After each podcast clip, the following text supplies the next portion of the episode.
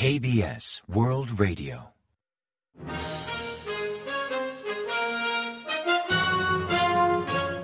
Informativo de KBS World Radio. Bienvenidos un día más al informativo de KBS World Radio. Les habla Javier Castañeda y tras el saludo les avanzamos los principales titulares del día 6 de enero. El ejército desmiente intentos de ocultar incursión de dron en la zona P-73. Estados Unidos confirma su capacidad de inteligencia en Asia. La oposición exige la renuncia del ministro de Interior por la tragedia de Itaewon. Seúl reactiva la PCR a viajeros procedentes de Hong Kong y Macao.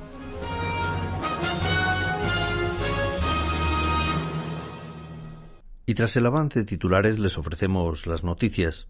El ejército ha refutado los intentos de ocultar la incursión de un dron norcoreano en la zona de exclusión aérea sobre la sede de la oficina presidencial. Durante una rueda de prensa ofrecida el viernes 6, un funcionario de defensa explicó que tras confirmar que algunos drones norcoreanos se adentraron en el espacio aéreo surcoreano el pasado 26 de diciembre, el día 27, el Estado Mayor Conjunto procedió a una investigación minuciosa para identificar su trayectoria. Así detectaron que uno de esos drones pudo haber sobrevolado la zona de exclusión sobre la oficina presidencial, identificada como P-73, e informaron al jefe del Estado Mayor Conjunto el día 1 de enero. Posteriormente, el día 2, procedieron a comprobar los hechos con investigaciones complementarias y tras redactar el informe final, el 4 de enero lo entregaron al presidente Yoon Suk-yeol. En definitiva, explicó que el ejército no supo de la incursión de este dron en la zona P-73 hasta el día 1 de enero, pero no intentaba ocultar los hechos, como alegan algunos. Y tras la incursión de drones norcoreanos en el espacio aéreo de Corea del Sur, Estados Unidos ha reiterado su compromiso de mantenerse en estrecha cooperación con Seúl para vigilar las amenazas de Corea del Norte.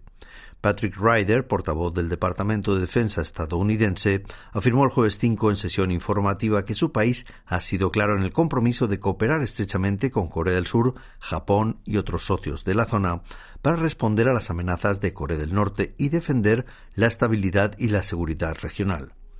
Así señaló que Washington seguirá coordinando sus movimientos con el gobierno y el Ministerio de Defensa de Corea del Sur, pues las amenazas persisten en la zona.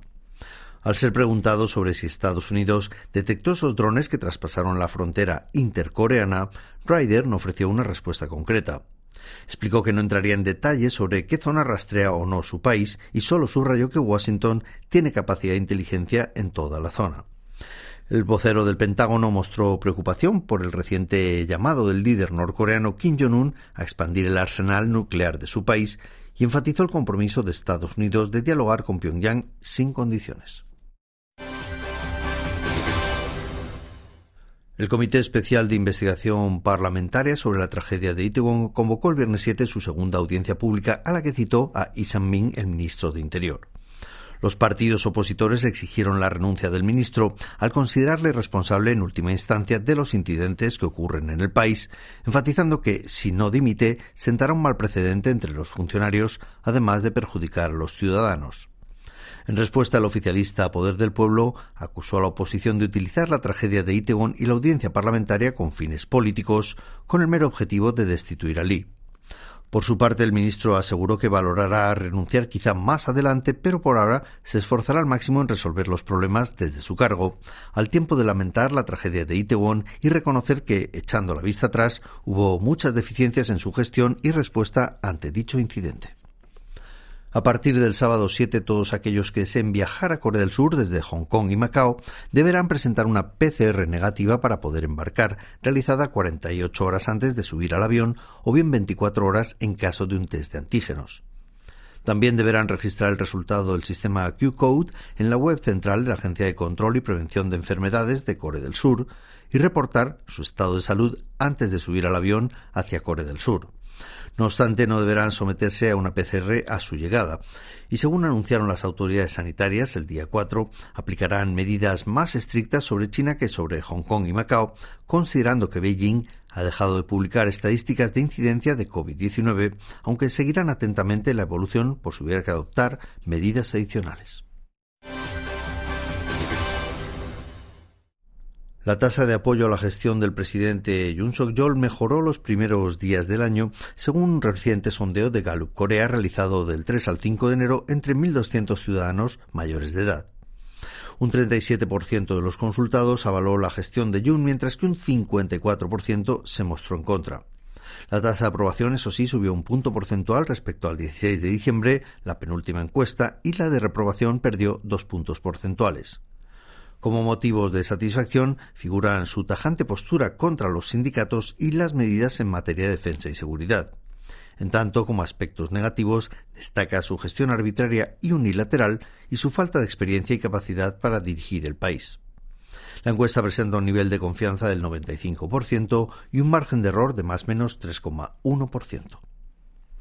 Samsung Electrónica obtuvo un beneficio operativo de 43.370.000 millones de wones en el año 2022, registrando una caída del 16% respecto al año anterior. Según datos provisionales de la firma, las ventas aumentaron un 7,93% el año pasado respecto a 2021, hasta facturar 301 billones 770 mil millones de wones. En tanto, entre octubre y diciembre, la firma obtuvo 4,3 billones de wones en beneficio operativo, un 69% menos respecto al mismo periodo del año anterior. En dicho periodo, las ventas cayeron un 8,58% respecto al tercer trimestre del año hasta totalizar en 70 billones de wones. El jueves 5 abrió sus puertas CES 2023 en Las Vegas, la mayor feria tecnológica del mundo donde los gigantes electrónicos de Corea del Sur presentan sus últimos productos. Corea es el país con mayor presencia en dicha feria internacional después de Estados Unidos, pues envía hasta 550 firmas, entre las que se incluyen Samsung Electrónica, HK, LG Electrónica o Hyundai Industrias Pesadas. Samsung Electrónica exhibe sus productos en un pabellón de 3.368 metros cuadrados en el centro de convenciones de Las Vegas, el mayor espacio de entre las empresas participantes. En tanto, el G Electrónica muestra sus últimas innovaciones en un pabellón de 2.044 metros cuadrados bajo el eslogan de la marca Life is Good. Por su parte, Skey exhibe su tecnología para reducir emisiones de dióxido de carbono, mientras que Hyundai Industrias Pesadas presenta su visión sobre transformar el océano, concepto que busca crear una cadena de valor ecológica y sostenible gracias a su capacidad tecnológica.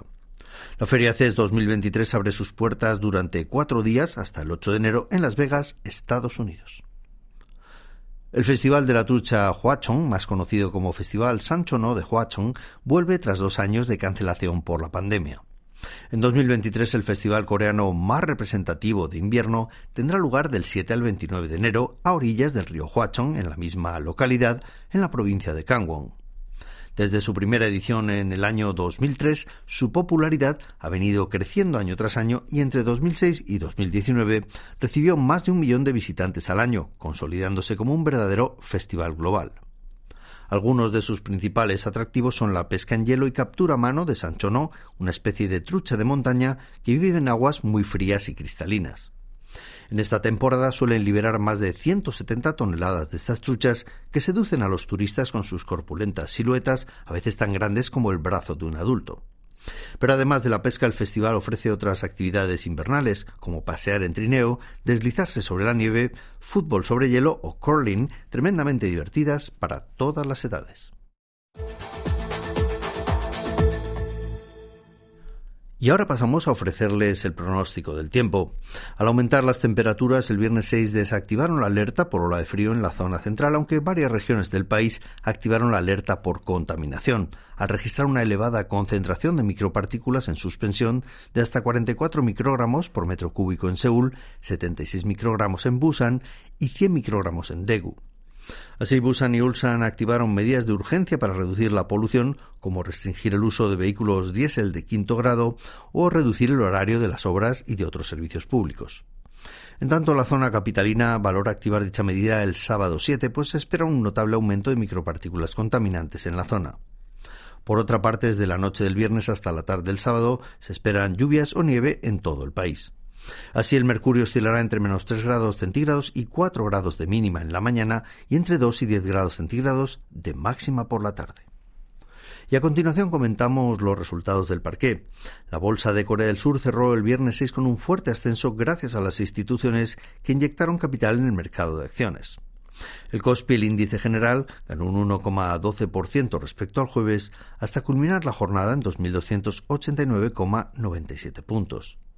En tanto, el COSDAC, el parque automatizado, subió un 1,33% hasta finalizar la jornada en 688,94 unidades. Y en el mercado de divisas, el dólar bajó 0,8 puntos respecto al won hasta cotizar a 1.268,6 wones por dólar al cierre de operaciones.